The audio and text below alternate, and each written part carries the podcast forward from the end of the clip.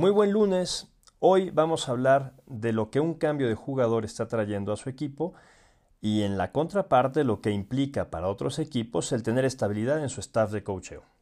Comenzamos. Los potros de Indianapolis están apenas dándose cuenta de lo que obtuvieron con Matt Ryan.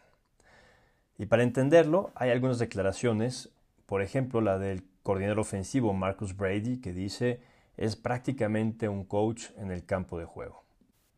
DeForest Buckner lo compara con Philip Rivers, Andrew Locke e incluso con Peyton Manning en el control que tiene de la ofensiva y de todos los jugadores.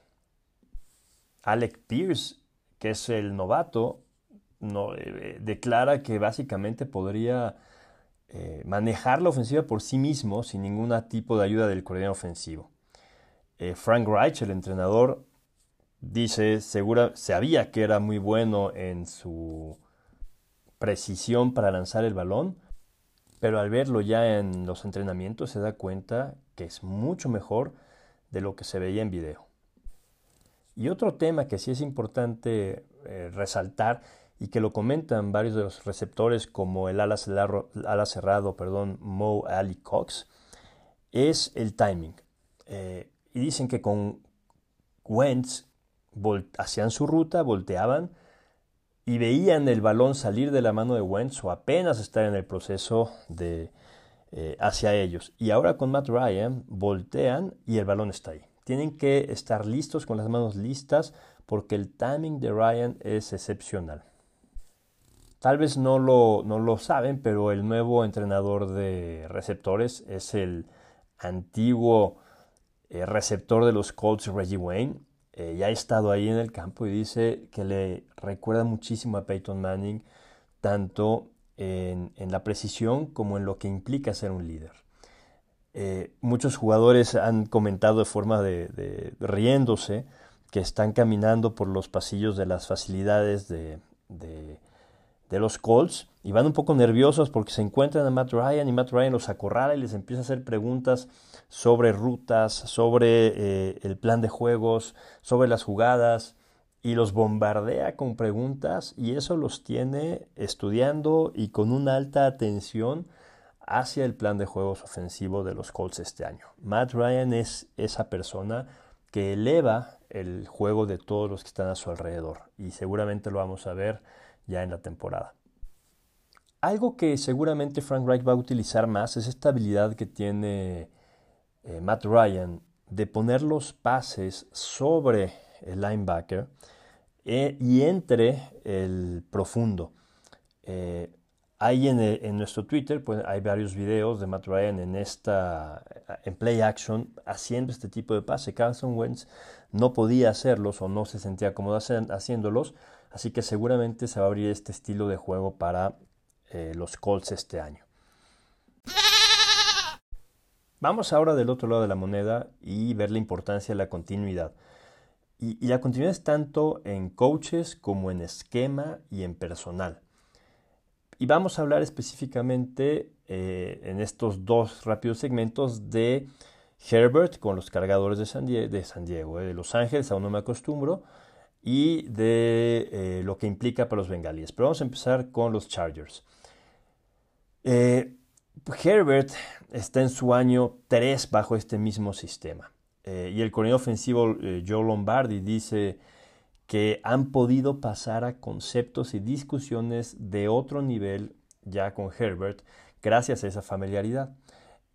al preguntarle en una entrevista a Herbert que, que dé un ejemplo de cómo se traduce eso para él, habla de la cadencia.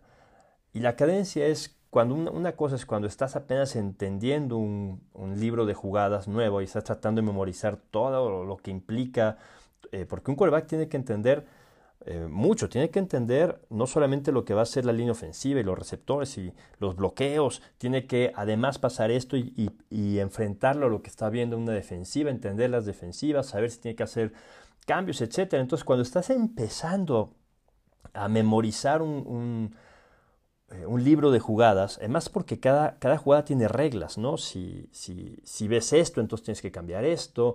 Eh, si ves que, te que puede venir un blitz, entonces se te abre un espacio por acá. es muy complicado ver todo eso cuando estás memorizando la jugada. Y Herbert menciona que al inicio en su año 1 básicamente es entro, voy al huddle, llamo la jugada, listo, hut al, primer hut y saco la jugada, ¿no?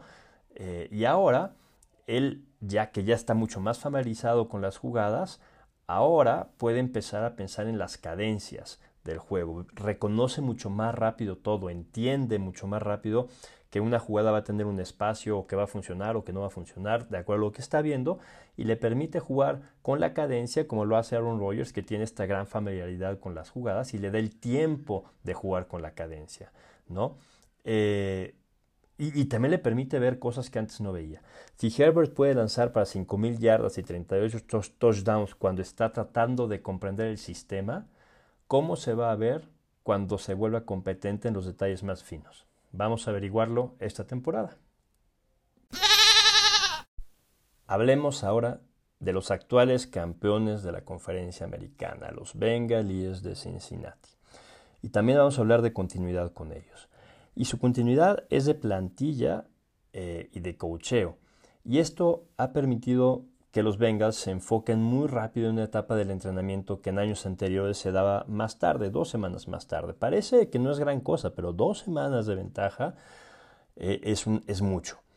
Eh, el entrenador Zach, Taylor ha predicado que su equipo va a estar fresco en el campo en diciembre y en enero desde que llegó a Cincinnati. Y eso lo logró el año pasado, considerando incluso una semana más. Esto ha provocado que se cambie mucho la forma en la que se entrena y se hacen ciertas cosas para los equipos. Bueno, los bengalíes están en un siguiente paso.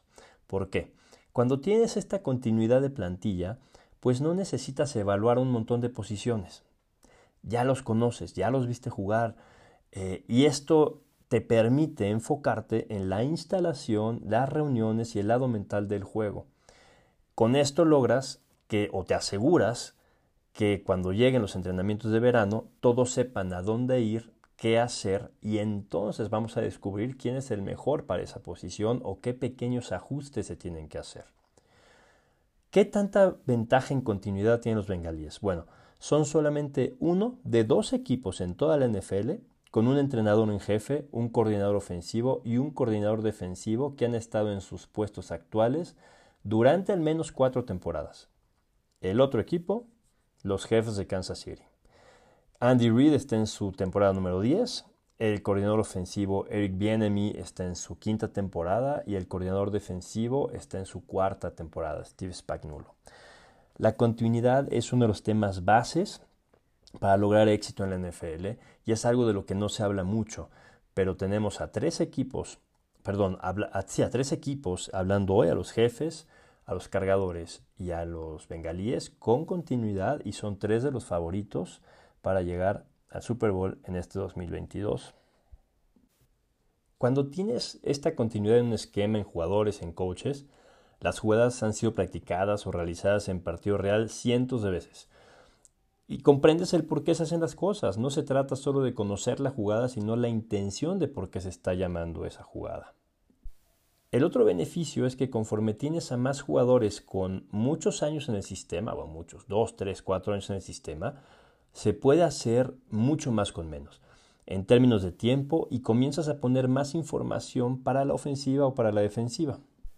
Y aunque aplica para todas las posiciones, para el quarterback eh, que pueda jugar un alto nivel, necesitas tener un cierto dominio de un sistema.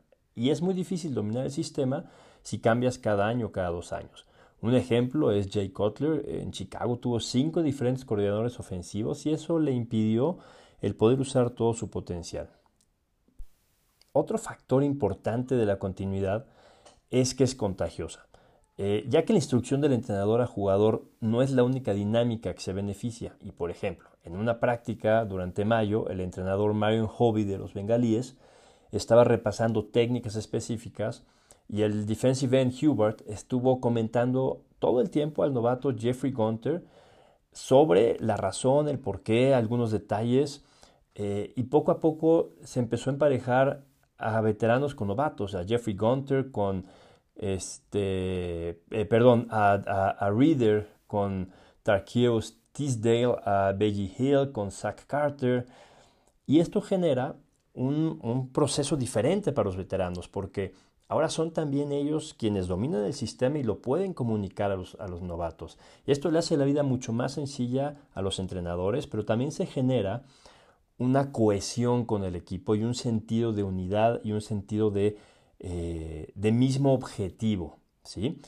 Eh, en palabras de Hubert, dice, estuvimos hablando con ellos en todo momento. Simplemente acelera todo el proceso. Estamos años luz por delante en nuestra comunicación en este momento en respecto a lo que hemos estado haciendo en los OTAs anteriores. Es una gran diferencia. El linebacker Jermaine Pratt dice, Estamos tan familiarizados con el esquema, es como si pudiéramos evaluarnos a nosotros mismos ahora. Sabemos lo que estamos haciendo muy bien y lo que necesita trabajo. Y cada momento que solía pasar repasando algo por segunda vez o, varias veces por tercera vez hasta que todos lo entienden, ahora se aprovecha mejor. Se marcan las pequeñas cosas que un jugador necesita para mejorar su trabajo. Y, y finalicemos con lo que dice el liniero ofensivo Joma Williams, no es solo el esquema y la terminología, también es toda la cultura. Ves a los mismos entrenadores todos los días durante cuatro años seguidos, sientes mucha lealtad hacia ellos y solo ayuda con las expectativas. Ya sabes cómo va a ir en cada reunión, no hay sorpresas, no hay distracciones, es la misma persona dándote la información cada vez. Sin duda uno de los retos para los equipos en esta era de agencia libre es mantener continuidad, continuidad en, coaches, en esquema, en jugadores.